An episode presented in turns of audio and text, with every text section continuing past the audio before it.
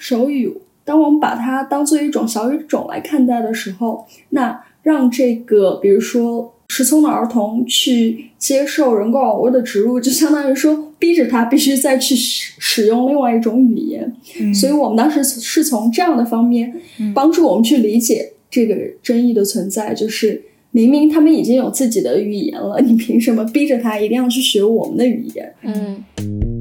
大家好，欢迎收听小声喧哗，我是主播 Efra、伊娜、Easy、雕雕。小声喧哗是一档从影视文本中以女性视角来观察和批判世界如何被塑造的博客。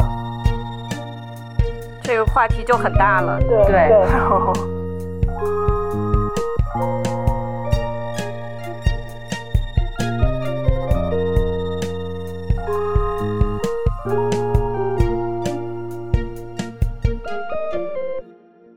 大家好，欢迎收听第四季第十一期《小声喧哗》，我是主播 Izzy。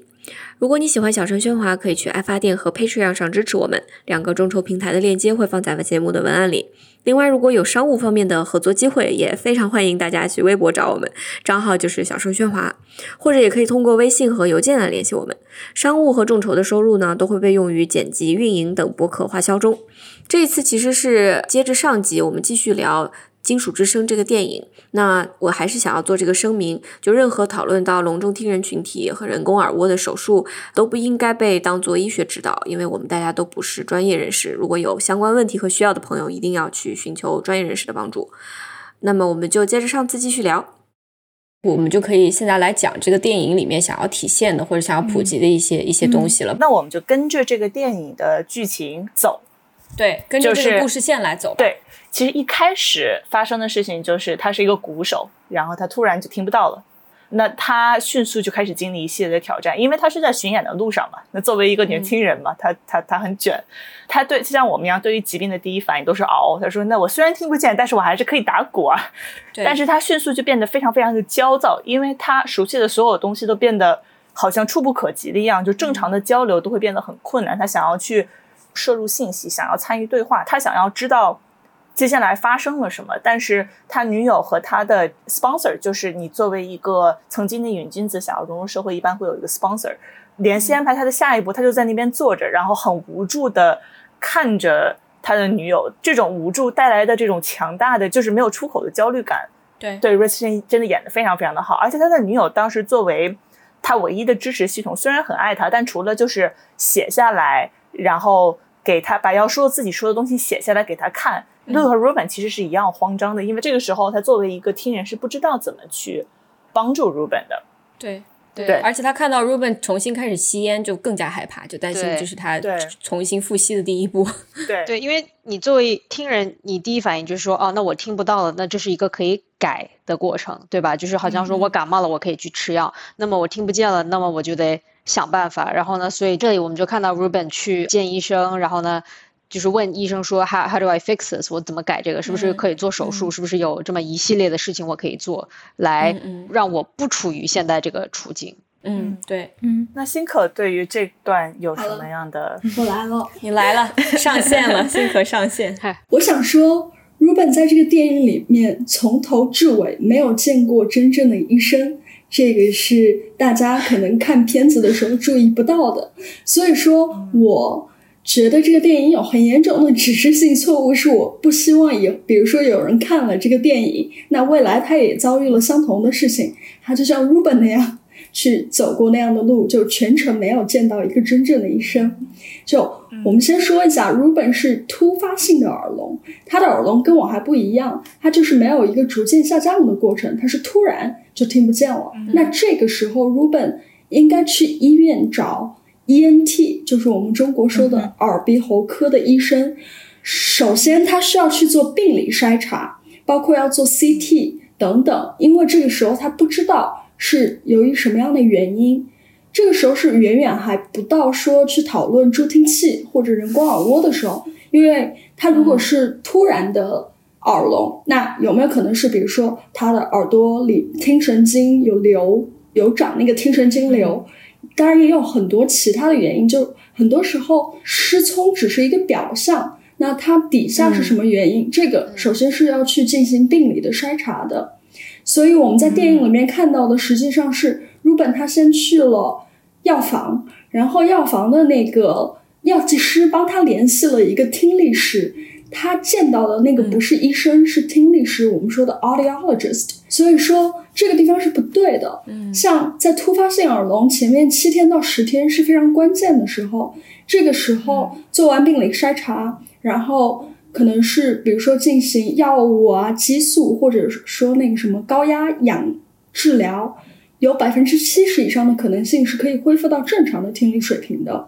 他的听力师直接就在跟他讨论助听器或者人工耳蜗了，那这个是不对的，他不能够去跳过最开始的病理筛查，所以说这个地方是非常有误导性的。那其次呢，他的听力师非常斩钉截铁的跟他说，他的人工耳蜗保险是不包的，这个也是不正确的。因为美国的话，大家都知道医疗保险分很多种，然后各种各样的商业保险，没有任何的听力师可以就是很直接的说，哦，你的保险不包这个，他一定会告诉你说，你先要跟自己的保险公司联络，去了解你的保险有没有去 cover 到人工耳蜗。那像我的话，我两次人工耳蜗的植入手术都是有保险付的，我自己的话。全程一共付了二百五十美金，然后但是我自己看了账单，我自己看了账单，单次手术是十九万多美金，就一共是三十，天呐，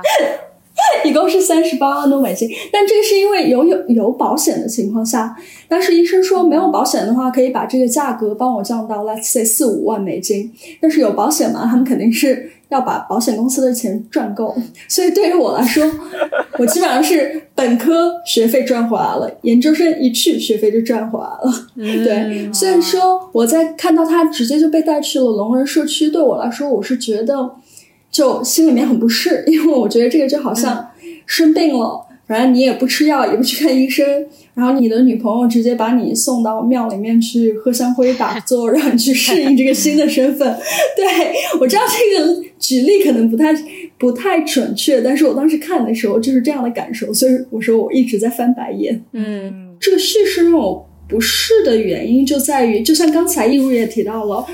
聋人其实他也是好几个不同的身份的。那在这个电影里面，其实只描绘了两种身份，就是听人跟天生的聋人这两种身份。那其实还有像我跟男主这样，就是后天失聪的人。那这个骗子的话，他在这个叙事上还蛮非黑即白的，就是说不是听人就是聋人。男主听不见了，就送他去聋人社区，然后逼着他去适应新的身份。然后让他去跟那些，比如说从小就失聪的人一起去生活。那其实像我们作为这种第三类人群，我们的身份还有我们的经历就被忽视掉了。像我们作为雨后聋的人，你说一下子就让我们去适应新的生活，也是完全不可能的呀。嗯，所以说这个叙事让我感觉很不适的，就是其实他并没有真的去讲到我们这种第三类人群，我们应该怎么样去逐渐的适应它。对，我觉得辛可说的非常好。保险这个事情，我觉得我们可以先放在一边，因为美国的保险众所周知实在是太太难复杂，太对。而且像 Ruben 这样一个可以说是无业青年，我真的不知道他到底用的是 Obama Care 还是什么保险。所以 Obama Care 是 cover 的，就是这个我对这个我专门查了一下，就是首先大多数人就是我们留学生的话，那我们的保险绝对是你能想象的最好的保险的，绝对是最好的保险。因为学校会强制国际学生对选就是学校所提供的最贵的保险。贵的保险对，而且学校和因为美国的大多数人都是通过你的，要么是父母，要么是学校，要么是你的雇主获得保险的，这三种一般都是相对而言比较好的保险。然后 Medicare 就是给最脆弱的群体是 Medicare 和 Medicaid，然后这两个也是 cover 人工耳蜗的。但是你知道保险最可怕的东西叫做 donut hole，就是你把最上面和最下面的人都 cover 住了，他中间的这帮人就很容易溜出来。对他有个圈，他这个人会掉出来。就是我，我是完全可以想象，Ruben 他年轻、健康、无业，对这个人，他我拥有全美国最差的保险，对，或者甚至可能他都没有买过保险，他没有买过保险，这件事情是完全完全有说服力的。对，但是我觉得我完全理解辛可的思路，就是说，因为这个电影其实犯了一个问题，就是他为了尽快的把故事引导进聋人社群，它确实是一个非常值得讲的故事，但是他没有去讨论。治疗的空间，就导致他进入这个社群的过程。让很多人觉得很没有说服力。我觉得这个地方就必须要谈到他的成瘾的这个历史。我觉得这个如果他是没有成瘾的历史的话，他的女朋友没有成瘾历史的话，不会一下子去联系他的 sponsor。就 sponsor 这个东西是你的资助人，是如果你有成瘾的过程，然后你参加过一系列的这种呃项目去帮助你戒毒瘾以后，就会有一个人专门负责你的生活。一旦你生活中有巨大的变故，你第一时间要联系他，他会想办法看看你是不是需要立刻再被 check in 到另外一个康复中心。心去，那么我觉得对于 Ruben 来说，他一下子没有了听力。这个时候，这就为什么电影的第三部分让我觉得非常不适，就是他这个时候让我感觉他没有选择了，他真的是已经快要掉到一个很可怕的地方去，要重新复吸。那么这个时候能够帮助他的就是一个康复中心，然后这个康复中心又是专门针对聋人的康复中心，所以他就去了那个地方。对，那个时候这是一个接入他的安全网。对，但是并不是每个人都一下子会需要这个安全网。对，是这样的。辛可刚提到的叙事，包括让你感到不适的这个评论。我是非常尊重，然后也非常谢谢你的普及，因为你刚提到的指正和呃我的一些隆重听人的朋友的观点是很相似的，所以我觉得它恰恰是我们刚刚所提到的呃 nothing about us without us，呃如果呃我们不在里面，或者说是你没有从我们这里没有跟我们聊过，你不知道我们的经验，然后诶你就你就来写这样的故事，然后你就说这就是我们的做法，我觉得这是有失偏颇的。然后刚刚星哥也有说。哦，生了病，呃，吃药。那我觉得这就恰恰的联系到我刚刚讲的四个不同的呃身份认同。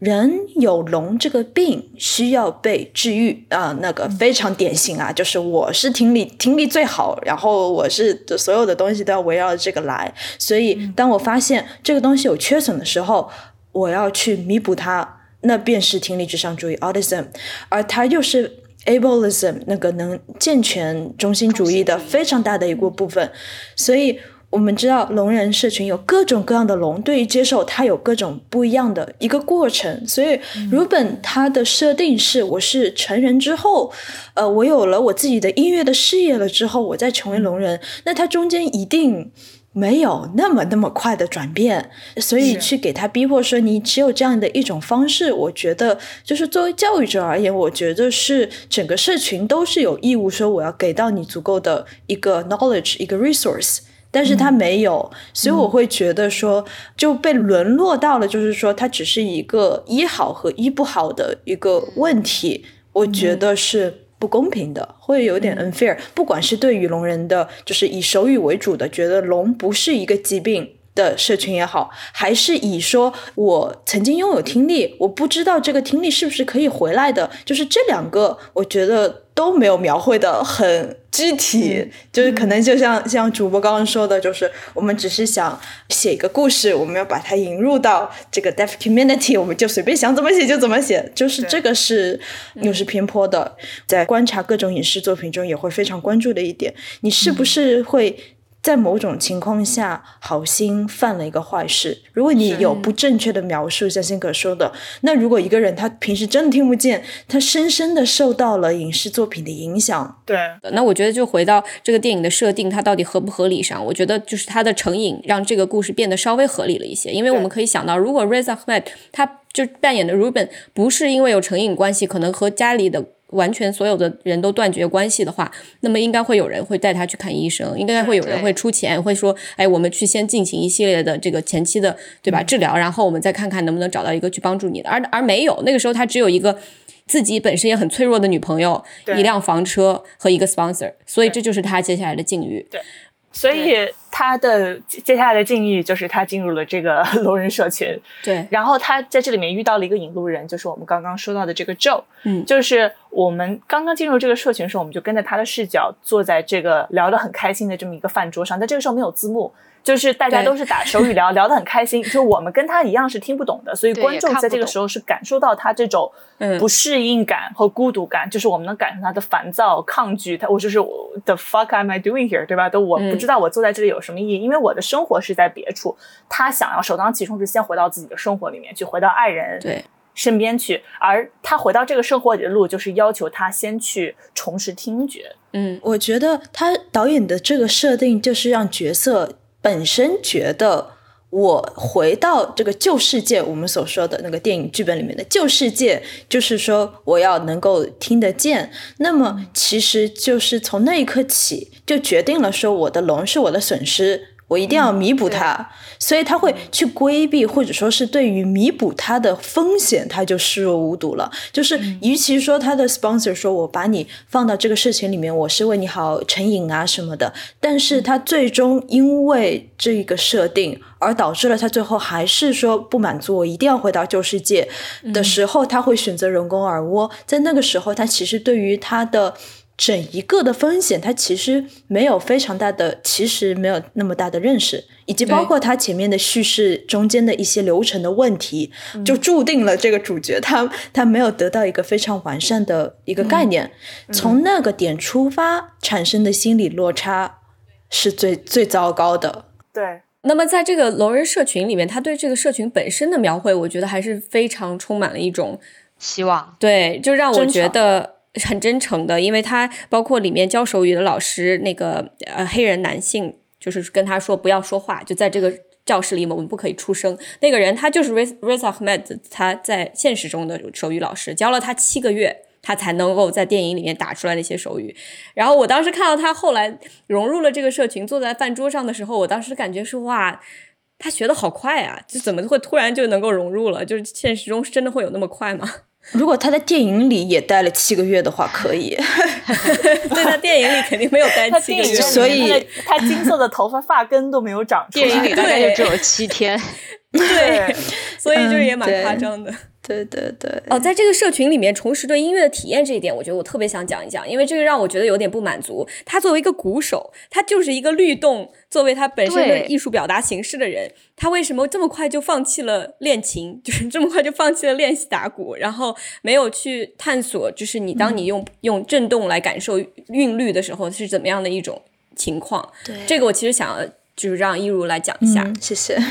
您提到的时候，我就特别激动吧。也就是我的刚提到的上个学期刚刚结束的这一个学期，呃，我的聋人教授 Dr. Julia Silvestri，他在呃教师学院在前几年就开启的一个项目，就是 The Deaf Music 呃 Project。那么直接翻译过来呢，就是呃聋人音乐项目。那么的聋人音乐项目呢，它肯定。里面有一套新的 curriculum，我们给它了几个词叫 SETS。创作这个 curriculum 的人呢，其实跟我们的男主角有着非常相似的经历。他本身是个音乐家，但是他突然有一天他听不到了，嗯，但是他不想放弃他自己的音乐，所以他就开始突然意识到，我曾经有这样子的音乐体验。Music is an experience。他说，呃，音乐是一种体验，是一个发生在我们脑子里的事情。所以每个人对他的体验都是不一样的。那么，当我们从一个听觉中心为主来思考音乐，我们能否去把它转变成一个以龙文化为中心的对音乐的体验呢？所以呢，他就和各种聋人和艺术家结合在一起，去发展了这个叫做 Sets 的一套 curriculum。嗯，它的 S 就是说，space 是空间，emotion 是情绪，time 是时间，然后 shape 是手型，因为他想要结合，比如说歌词的话，我们就是用手语的形式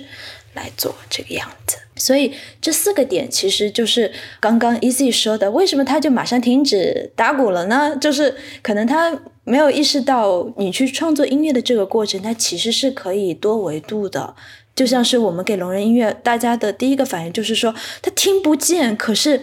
音乐它作为一个 universal 的一个艺术媒介，它本来就不应该只限于我们听觉的这个维度，所以我们想要打破它，去真正的到我们的呃身体里面，然后包括电影里面，我们也有看到有舞蹈家，然后他在舞蹈中，对不对？他也有去演这种的歌词，所以我觉得。也是比较 accurate 的，因为在我们的课程里面，我们还是会有音乐，但是我们会让孩子用手去摸着那个 speaker，然后感受到它的震动，然后会用他自己的身体去跟着这个东西去自己发出一些动作。那其实我们想到那个动作，其实就是跟那个打鼓的是非常像，以及包括他在滑滑梯上面用手去拍，你听到它的震动，其实就是。音乐课的第一课，就是你要重新的去从 vibration 从振动方面重新认识音乐。其实他的这一点，我觉得是他的金子，是他非常非常好的一个部分。所以他最后没有继续再去感受一点，或者说是去描绘他作为鼓手对于音乐的体会，我会觉得有点可惜。是的，我觉得这个讲的非常好。那我们 接下来就是说，Ruben 他当然了，自己在那里的时间可能比较短，再加上他的女朋友就是远在巴黎，然后又离开了他，他就觉得我无法接受，要找回我原先的生活。那么他就卖了自己的房车，卖了自己的股，凑钱去做了这个人工耳蜗的手术。但是我觉得我们之前已经铺垫很多了，就是说做人工耳蜗这个手术本身它只是一个选择，但是 Reza Ahmed 这个角色他当时对这个选择有了不正确的认识，他认为这一下子就可以让他回到从前，甚至可能人家专业人士跟他说了这个不会那么好，他还是不愿意相信，他就觉得我就是要找这个 implant，甚至他和 Lu 说你你就相信我，我会搞到钱找到 implant，然后回到你身边。然后，那么结局就是他做了人工耳蜗以后，他当时第一次听见声音的时候，并不是我们所谓的这种爽文，就是哇，他又重新获得听力了，而是他一下子发现什么这是什么东西，这个声音和我想象的和以前非常不一样，而且又非常难听。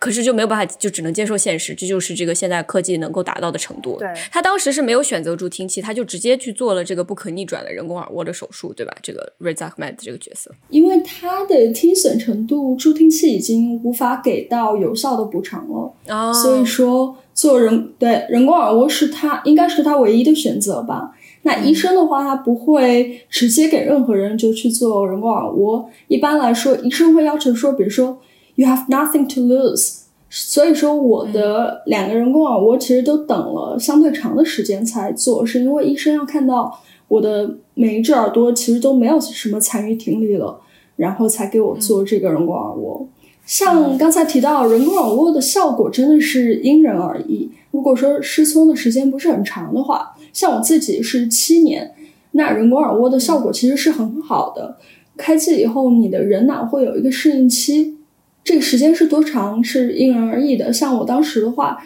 是真的需要重新去学习理解声音。就你听懂声音，这也是一个学习的过程。像我记得我当时刚开机不久，在纽约，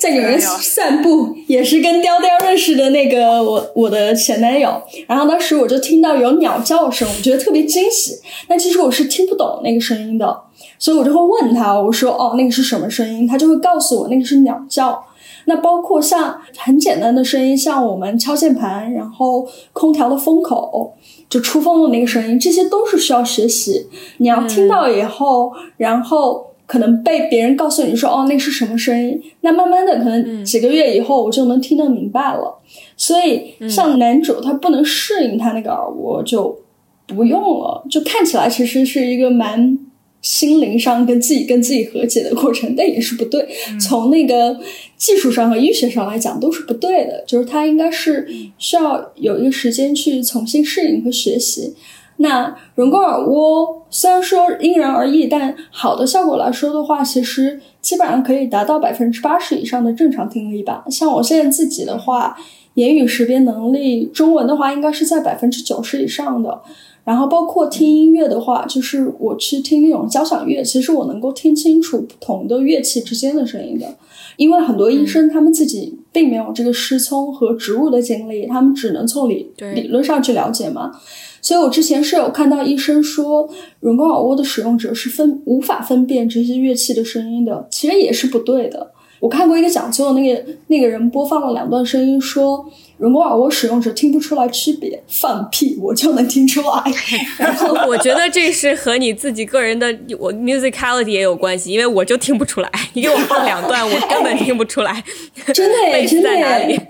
真的耶！因为我后来发现，就是我跟我朋友出去 road trip，然后我们在那个车上放歌。然后我们当时放了一首周杰伦的歌，但是我就会听出来，那个其实不是周杰伦本人唱的，是别人翻唱的。但是我朋友听不出来耶。哇！对我用人工耳蜗，我能够听出来那个其实是翻唱的。所以男主他其实要继续搞他的摇滚乐都是完全 OK 的。而且说实话，他做完人工耳蜗再去搞摇滚乐，对他来说，他相对于其他的摇滚乐手，他就有了一个。优势了，就是他再也不用担心自己的听力会损失了，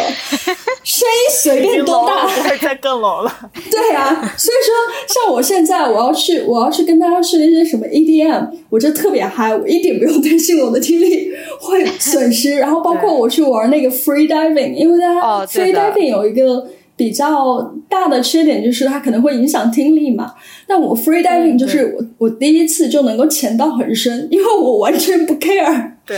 心里面没有那个压力面，差不多得了，然后就一直往下，一直往下。所以我就觉得男主还蛮可惜的。你明明从此以后你搞摇滚乐，你就有了一个。就是大招在那儿了。嗯，现实生活中也确实有很多摇滚乐乐手，他是有听力严重受损的。然后这个电影的原型好像就是其实是一个真人，然后后来改编成的这个电影。所以我觉得就可能在人工耳蜗这件事情上，它的争议来自于可能一个是对于聋文化的影响，另外一个可能就是说。儿童的选择权和教育这个问题，我在这里想补充一下的，就是关于这个人工耳蜗的争议。其实像刚才一如也有讲到了，就是聋人文化是一个文化嘛。那其实人工耳蜗的争议存在的点，就对于听人来说比较好理解的点，就是我之前也在 Stanford 念过一个课叫 Disability Studies，那它上面就有讲到说，像比如说手语，当我们把它当做一种小语种来看待的时候，那让这个，比如说失聪的儿童去接受人工耳蜗的植入，就相当于说逼着他必须再去使使用另外一种语言。所以我们当时是从这样的方面帮助我们去理解这个争议的存在，就是明明他们已经有自己的语言了，你凭什么逼着他一定要去学我们的语言？嗯，包括单纯从。医学的角度上来说，争议也是非常非常大的。如果没有见到一个医生，就是他是在植进去之后，他才活在那个风险里面。他之在之前，我们都没有跟他一起去听这些风险。嗯，因为接入植树之后，很多人只能听到非常粗略而且不清晰的声音。所以，如果你给聋童接触的话，他的耳语音并没有同龄的听人儿儿童精细。你以为他是可以听到这些声音就能发展出口语能力？然后有一些父母，尤其是听人父母，就觉得。我自己不会手语，那我赶紧要让孩子能听到我说话的声音，没有让这个孩子接触手语，最后导致有一些孩子严重缺乏主要语言。对对，没错，这是会影响这个孩子的智力发育的。嗯，就是这件事情是非常非常的可怕的。对，调调说的其实是非常的对。嗯，既既然雕雕提到了，那我再从那个。生理的角度去提一下这个人工耳蜗的风险吧，因为虽然现在人工耳蜗相对来说，特别是在西方国家还蛮普及的，然后以及现在是所谓的微创手术，但其实风险确实存在。我就有朋友，他是我是鼓励他去做这个人工耳蜗的植入，但是因为他单耳失聪的时间比较长，基本上二十几年了，那他术后是没有恢复好的，而且他当时出现了。味觉有一段时间的丧失，我不知道现在恢复没有。然后以及说人工耳蜗有一个比较大的一个风险，就是会面瘫，但这个面瘫是可以恢复的。那我确实是非常幸运，这些都没有遭遇过。但同时呢，人工耳蜗它也不是说就那么简单，因为说的血血腥一点，它其实是要磨头骨的。因为咱们的头骨其实没有相对来说比较平滑的地方嘛，那它要放外面那个就是像磁铁一样的东西的时候，它要找一个平的地方，所以医生就需要把你的头骨磨出一个比较平的地方。那其实我的头骨现在是能够摸到，说啊，它那个地方是骨头的形状是很奇怪的，两边都能摸到。那从另外一方面也是说。你的头骨现在就要比别人的稍微薄一点，所以如果你玩一些比较剧烈的运动的话，估计就会比较危险。嗯，还是有很多风险的。是的，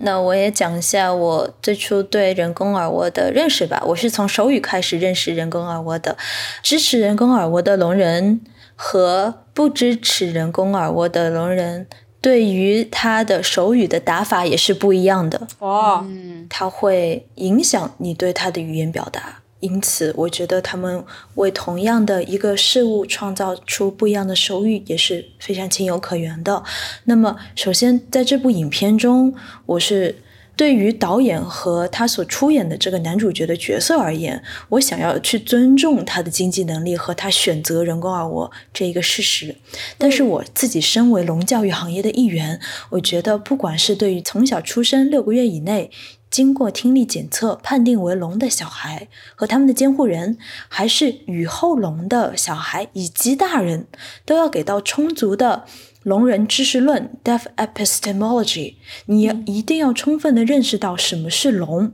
聋人身份是什么样的，因为这个除了他们能够给你，没有任何一个听人可以代替他们来告诉你。这也是最最关键、必不可少的，因为。你最终做出什么样的选择，只有在这个之后才能做出，而且你也没有办法保证，呃，后悔不后悔。哪怕辛可可以给你一个非常完美的例子，那也有可能会沦入幸存者偏差的这个陷阱。有一句聋人教授的话，我记得非常的深刻，就是从没有一个学习了手语的聋人对他表示说：“我后悔学手语。”从来没有一个，所以大家现在在国内也会看到有公众号，包括手语者啊，No Deaf，你看起来很动听的创始人，平时都会在文章里面有去破除之类的迷思。就像刚刚大刀说的，如果你可能听不见，然后你就丧失了那一段非常关键的去学习语言的能力，就是真的不是说口语和视觉语言，就是 overall。的语言的能力，这其实是对人的一生都会有非常大的影响的。嗯，现在的话，我是个人在翻译一篇名为《是否所有的聋人孩子都应该学习手语》的这样一篇英文论文，也取得了作者的版权。所以中间有几个点，我想在这边先跟大家来分享一下吧。他有提到，如果你出生就发现自己的小孩是聋人，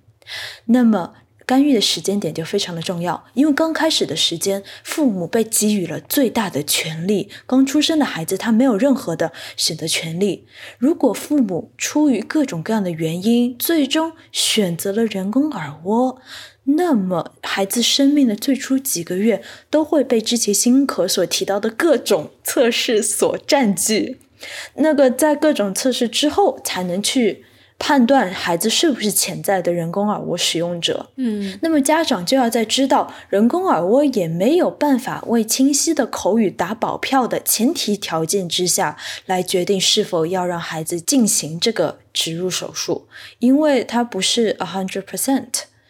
那么手语毋庸置疑，对于出生就是聋人的小孩子最初的生活有极大的益处。但是我们也不要忘记，有百分之九十多的聋人小孩，他出生在听人的家庭，父母是没有那么多的精力去学习另外一门小语种的。不是所有的家长都有经济条件和时间精力来学习他的。这也就是为什么现在有很多家长就是我要用它来修复孩子，因为。我想要星河那样子的结果，我想要这个样子，因为它对我来说最省力，所以我们就直接跳过了，来从孩子本身出发来进行讨论他的身份认同，然后以及让他去选择他的语言。对，现在我也过了很久吧，浸润在这个环境里面，我觉得最大的问题并不是说口语好，或者说是视觉语言的学习好，而是说你们没有给孩子在他。达到那个年龄段之前，就帮他做掉了这所有的决定。你没有给他一个非常好的铺垫。如果你选择人工耳蜗之后，你没有长期的、充分、质量高的语音输入来支持他学习 spoken language，你依然会导致他的说话能力有延迟。他需要浸润在一个非常丰富的环境里面。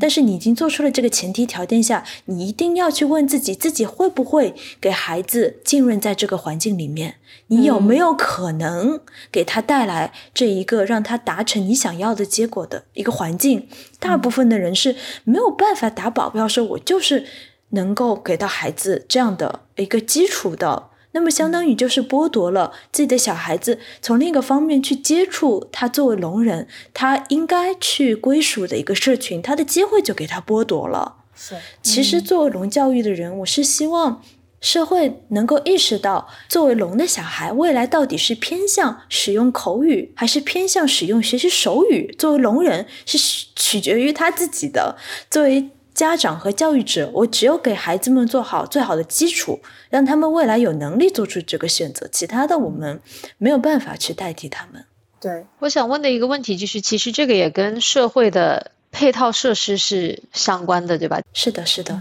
以及我们现在这边大家都在宣传融合教育 mainstream，其实对于非常强烈的拥有聋人文化的呃社群来说，这也也是值得有争议的，因为他们觉得我们的语言我们就是应该用它来来教育我们的孩子，为什么一定要双语教育，一定要让他们去学习这个呢？这也就是跟我们现在生活在呃美国或者说是生活在呃中国的这个。呃，现实性是一定是有所联系的，对对对，嗯，对对，是这样的。我觉得这个电影处理的非常好的一件事情，就是它确实非常清晰的，也有很有说服力的，嗯，阐释了聋人社区存在的意义。嗯嗯，你看那段时间里面。就是 Ruben 这个角色，当他的生活不再围绕着恢复听觉这件事情打转之后，他开始社交，开始工作，开始帮助他人。他自己，因为你的人生有很多东西都是需要发展的，尤其是作为一个小孩，其实聋人社区是能够给你，不只是能够给你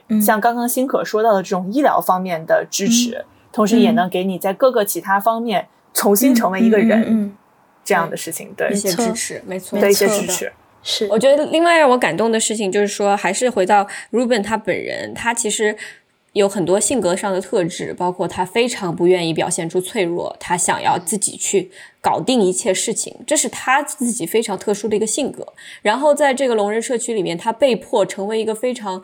无助的状态，因为他看不懂别人讲的话，他要和小朋友一样从 A B C D 开始学习。这个时候，他被摆在了一个。非常怎么说 humbling 的这样的一个一个地位上，他没有办法再去自己搞定一切了。然后所以说，这才是我所说的，就是自我成长的一部分。就当他后面发现自己有成长的能力，这其实是非常令人安慰的。对，这也就是让我突然想到了。在 deaf culture 里面，就是说我们听人是 sign language impaired，因为我们看不懂手语。其实真正有问题的是我们，因为因为他们有语言，我们看不懂，是我们自己的问题。所以他们经常会用这个东西来打趣，说是哎呀，你们是 sign language impaired，我们才是啊没有语言的那个人。我觉得说的其实是非常好，因为他直接就联系到了是从他的术语来挑战。健全中心主义，我觉得他是就是从语言方面的这些用词来来来做到的。对对，就是演员在准备的过程中，我看到他很多采访也说，就是他在学习手语的过程中才意识到，如果你要用整个身体，你要用整个表情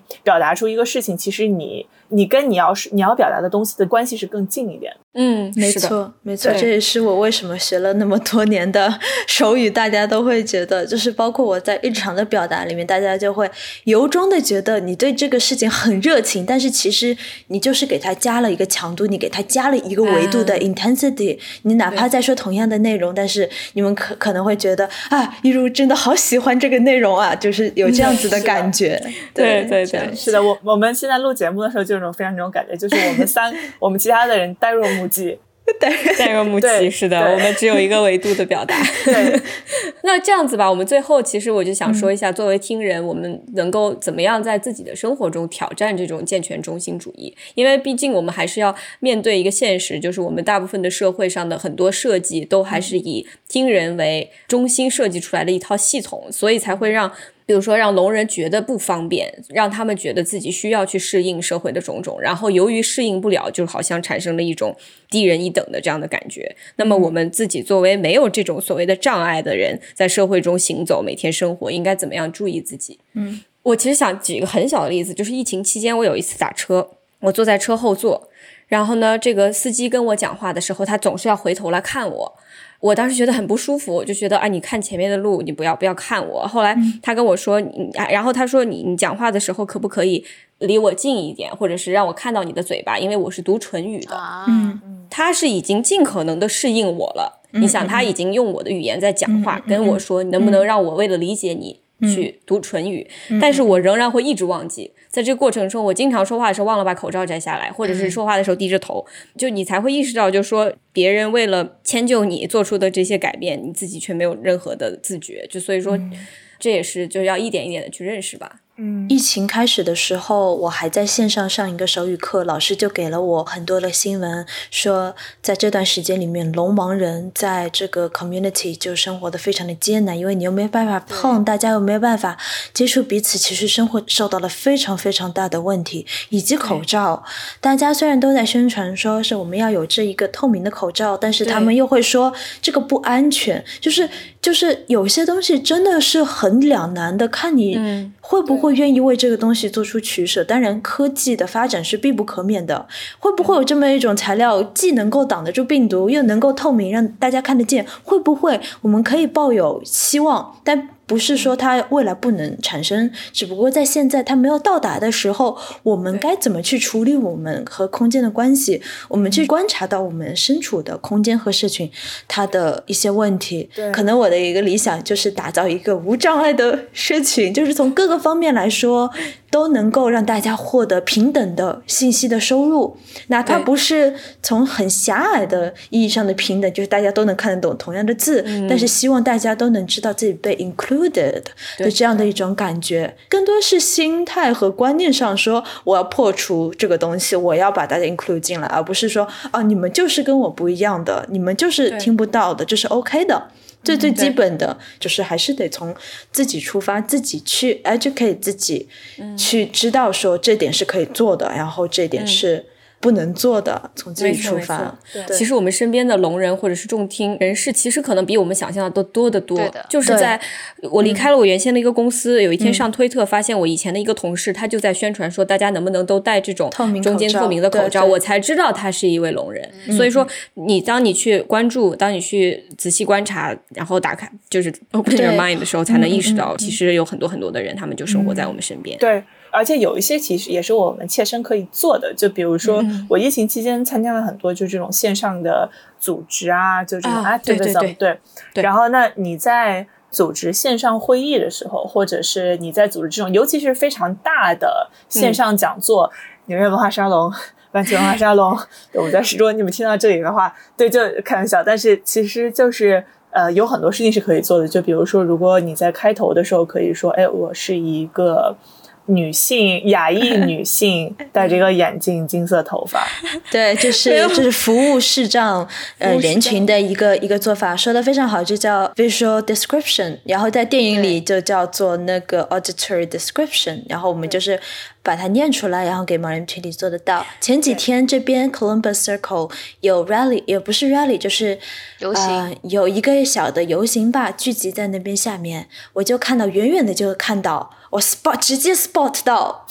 有人在那边手语翻译，就站在主讲人旁边，所以我觉得手语翻译以及现在我们大家呃越来越常用的线上的一些活动，完全可以找呃 CC 的字幕，或者最简单的就是直接开它的 Auto。就算是 Auto，如果实在没有资金，就是开 Auto。现在的科技和以及 Google 它的一个插件，它的浏览器的插件，它也是直接是你听到声音，他就直接给你开始 pick 它的声音是什么，就是直接给你 transcript。我觉得只要有心，这一定是可以做得到的。就这么一点点小的帮助，它不仅服务的是我们所谓的残障的群体，它服务的是真的是真真正正的是社会中的每一个人。是的，因为我很坚持的，或者说是我很赞同的一点，我也深深相信，每个人都生来只有短暂的有能力，everyone is temporarily able 的。所以我们有在宣传说另外一个用词就是 differently able 的。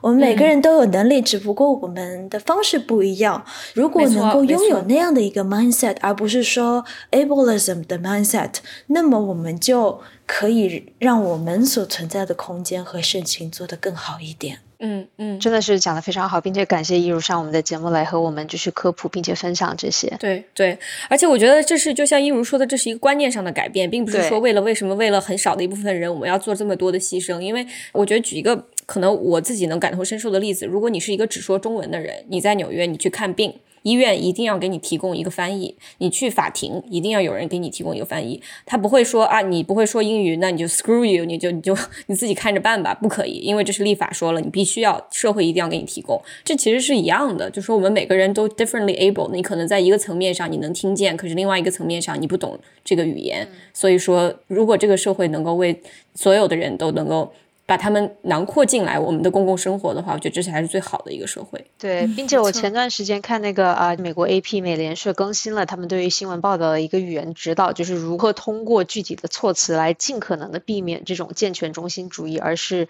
从一个个人的角度来出发。就其中有一条我记得很清楚，就是说尽可能避免所谓这种怜悯的语言，比如说说某某某与癌症做抗争，就是 battle with cancer，仿佛说这是一个。就是哎，这个人好厉害啊，是就是是英雄啊，怎么一直与病魔做斗争？而是说建议使用比较中性的语言，比如说这位患者有什么什么癌症，这位患者就是这个人。有自闭症，而不是说 she's living with autism，仿佛说这是一个很负面的一个事情。对对，用词是完全可以做得到的，包括在中文语境下面，聋哑人他们只是聋，他们不是哑，因为哑巴是有非常负面的意象的，所以这个绝对不能说。然后刚刚说了，我觉得非常对不起。呃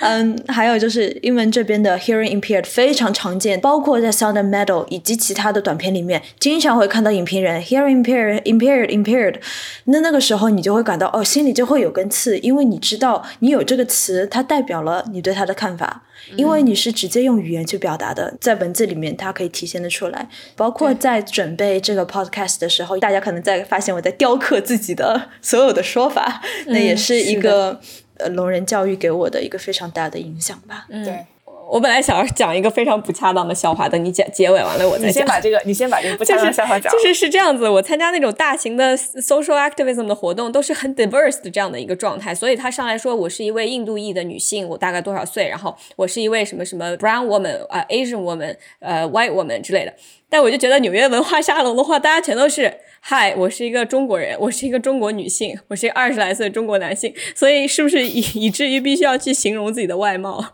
然后这个时候就会出现非常 subjective 的事情。大家好，我是大眼睛、双眼皮、鼻梁特别高、皮肤特别白的一个二十岁的中国女性。大家好，我下巴特别尖。对，没有 diversity 的时候该怎么形容自己？对，但是我觉得这一套表达方式，我觉得是可以构建起来的，可以构建的。对对对。我相信现在中文世界里面肯定已经有人在做这个事情了。嗯，有呃，我当时在做一个我的电影放映的时候，因为我不确定台下的观众里面有没有视障人群，我不知知道会不会有在看，所以我就。自己 描述了一下，就是我有刘海，然后怎么样？就是刚刚你说的笑话，真的就是也不是笑话，我觉得就其实挺深刻的，因为可能有些人天生就是我就是皮肤就是这个颜色，可能我就是这样子长的，就是你还是得这么描述。比如说我可能就是光头，那你还是得这么说。但是对，只是自己，对，只是自己，但是是要以真实出发的，一定要要是符合自己的，就是 那就很残忍。就对大家好，呃，我有点秃。大家好，我是一个看起来很疲惫的女性。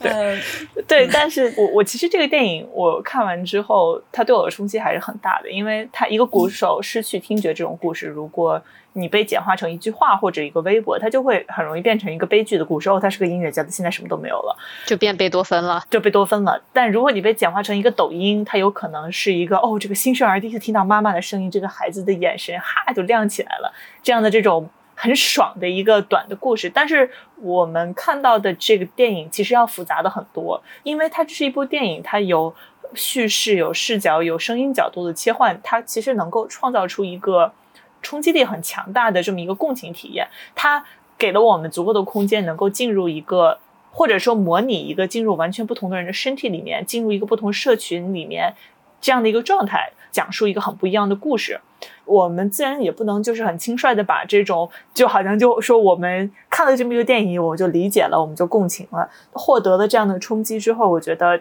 有很多很多事情可以做，就是无论是你在一个非常大的呃 Zoom meeting 里面，你有没有点开你的字幕，嗯然后或者说你作为组织者有没有鼓励组织的人给自己加上这种 audio description，就是声音描述，我觉得有很多很多的事情。可以开始做，而且随着我们做的越来越多，我相信这个事情也会越来越正常化。嗯，对的。所以说，从渴望 Riz Ahmed 的肉体出发，我们现在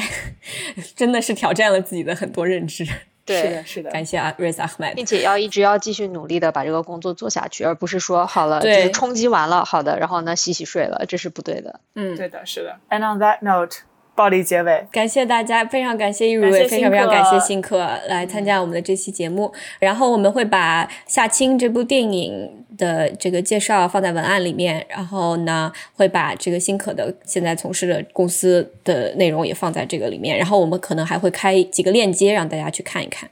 暴力结尾。感谢大家的收听。如果你喜欢我们这期节目，可以去爱发电或者是 Patreon 上支持我们。两个众筹平台的链接我们已经放在了节目的文案里。另外，如果有商务方面的合作机会，也欢迎大家去微博上找我们，账号就是小声喧哗，或者也可以通过文案里的微信和邮件来联系我们。商务和众筹的收入会被用于剪辑、运营等播客的花销里。那么，为了保证大家能够及时稳定的收到我们的播客，我们推荐大家使用泛用性播客客户端订阅我们的播客。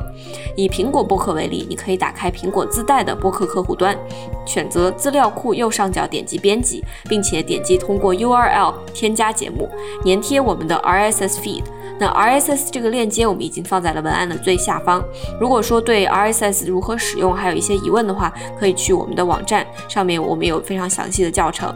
谢谢大家。